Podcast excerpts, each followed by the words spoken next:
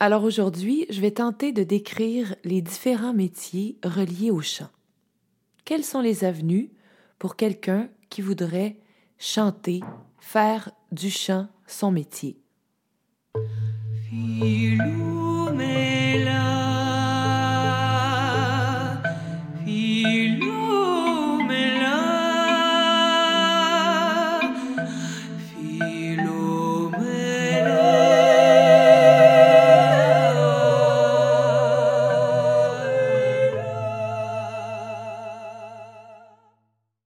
Ben, premièrement, il y a deux grandes catégories. Vous pouvez être soit interprète ou encore créateur. Dans la catégorie interprète, on retrouve plusieurs avenues possibles. Premièrement, ben, il y a le chant lyrique qui englobe l'opéra, les récitals, les mélodies, les lieds, le chant liturgique, les concertos, etc. Donc tout ce qui est considéré comme musique classique, on appelle ça le chant lyrique. Ensuite, ben, il y a ce qu'on appelle la comédie musicale. Et alors, à ce moment-là, euh, ce que ça demande, c'est d'être triple threat. Ce que ça veut dire triple threat, triple menace, eh bien, ça veut dire que vous êtes capable de chanter, de danser et de jouer la comédie. Alors évidemment, pour être un bon artiste de comédie musicale, il faut au moins maîtriser un peu ces trois talents. Ensuite, il y a l'interprète de chansons populaires. Alors là, peu importe le genre, qu'on parle de musique soul, qu'on parle de pop, qu'on parle de jazz. Euh, donc, dès qu'il y a des paroles, on appelle ça des chansons. Alors, euh, évidemment, aujourd'hui, euh, l'interprète de chansons est beaucoup plus valorisé et c'est possible de devenir très riche euh, grâce à une carrière de euh, chanteur populaire. Ensuite, il y a euh, ceux qui rendent des hommages, les hommageux, comme je les appelle. Alors, il y a plusieurs façons de rendre hommage. Il y a euh, le type tribute, c'est-à-dire euh, une reprise hein, euh, du répertoire avec la couleur vocale, les costumes. On essaie vraiment de se replonger dans l'univers du chanteur qui est disparu et donc de recréer cette espèce de sentiment de nostalgie. Donc, hein, c'est vraiment le but, c'est de se replonger dans le passé et de revivre l'époque comme si on était euh, plusieurs années euh, dans le passé. On peut aussi rendre hommage de la façon inverse, c'est-à-dire considérer que des chansons d'une autre époque sont intemporelles et chercher à les faire redécouvrir en les habillant euh, de façon plus moderne, en y ajoutant sa couleur, etc. Donc souvent quand on fait des reprises, c'est une manière de rendre hommage à une chanson qui nous a particulièrement touchés, qui nous touche encore malgré le fait que plusieurs années ont passé. Je fais une distinction avec euh, le chanteur de cover parce que en fait, euh, bon, faire une reprise à notre sauce pour rendre hommage, c'est une chose, mais il y a des, des chanteurs qui se spécialisent donc dans euh, les reprises, c'est-à-dire qui ne font que des chansons populaires que les gens aiment entendre, donc souvent tiré du répertoire Top 40. Alors c'est vraiment euh, le contexte, on crée un orchestre de danse pour faire la fête avec souvent des chansons euh, donc très rythmées et tirées, comme je disais, du répertoire euh, Top 40, Top 100. Donc les, les chansons très, très populaires que tout le monde veut entendre, que tout le monde veut danser. Ensuite, il y a la possibilité de faire des voix off. Qu'est-ce que c'est des voix off? Ben, quand vous entendez un podcast, c'est une manière de voix off. Alors, quand on enregistre des jingles euh, à la radio, quand vous entendez de la publicité, le doublage des films en voix française, donc la radio, maintenant les jeux vidéo. Donc, il y a plein de manières d'enregistrer sa voix, d'être un chanteur. C'est une avenue si euh, vous n'êtes pas particulièrement intéressé par la télé, que vous souhaitez utiliser votre voix, mais que vous ne souhaitez pas nécessairement montrer votre visage. Ensuite, il y a la possibilité d'être euh, choriste.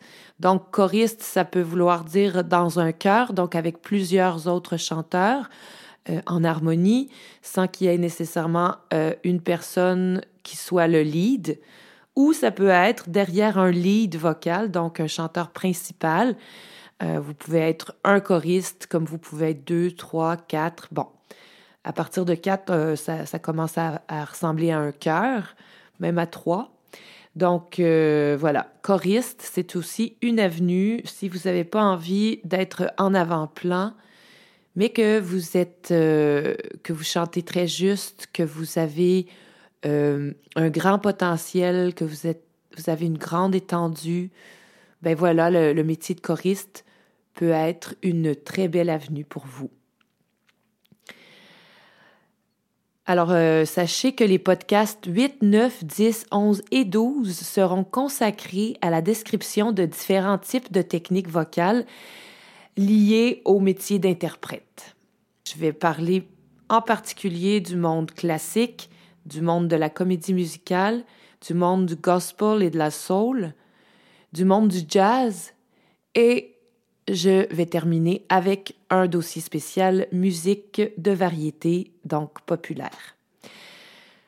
Maintenant, on arrive à la catégorie créateur, et puis euh, je vais faire ça simple, ça va être assez rapide, puisque en fait, dans cette catégorie, il y a principalement les auteurs, compositeurs, interprètes. Alors, cette catégorie a beaucoup pris d'essor avec le 21e siècle, depuis euh, les années 2000, donc on assiste à une prolifération d'auteurs, compositeurs, interprètes. Je vous dirais même plus, c'est comme si être interprète, euh, c'était plus suffisant. La plupart des gens, quand je leur dis que je suis interprète, ils enchaînent en me disant oui, mais tu dois composer aussi. Bon, bref, j'ai fini par le faire parce que euh, parce que j'en avais l'envie, mais au départ, je me sentais un peu comme obligée, je vais l'avouer. Alors c'est particulier. Euh, c'est une bonne chose, je trouve. Euh, mais c'est parfois pas suffisant parce que c'est pas parce que vous avez une belle voix que vous savez écrire des paroles, que vous savez transcender la musique. Bref, alors euh, je vous dirais quand on est un auteur, compositeur, interprète, c'est quand même très important de bien s'entourer, de continuer de faire des collaborations, de ne pas avoir d'œillère. Bref, on pourrait entrer dans cette catégorie euh, les chanteurs de jazz qui se spécialisent vraiment dans l'improvisation. Donc, tout ce qui est du type improvisation, ça reste une avenue très créative. Alors, euh, voilà. Mais euh, je dirais qu'on a pas mal fait le tour au niveau des chanteurs créateurs. Pour terminer, bien, il y a évidemment l'avenue de l'enseignement. Quelle belle façon de partager cette joie qu'on a de chanter, ces découvertes euh, merveilleuses qu'on fait chaque jour quand on découvre notre instrument. Donc, professeur de chant, c'est une avenue, une possibilité si vous adorez chanter et que vous aimeriez pouvoir le faire chaque jour de votre vie. Évidemment, il y a une foule de métiers où la voix est importante. Comédien, animateurs de podcasts, de radio. Il y en a tellement. Faites-moi part si j'ai oublié un métier important. J'ai vraiment envie d'entendre vos commentaires à ce niveau-là. Je vous donne rendez-vous pour un podcast consacré au chant classique. Alors, si vous êtes curieux de savoir à quoi ressemble le parcours d'un chanteur classique, eh bien, manquez pas l'épisode 8 consacré à ce type de chant.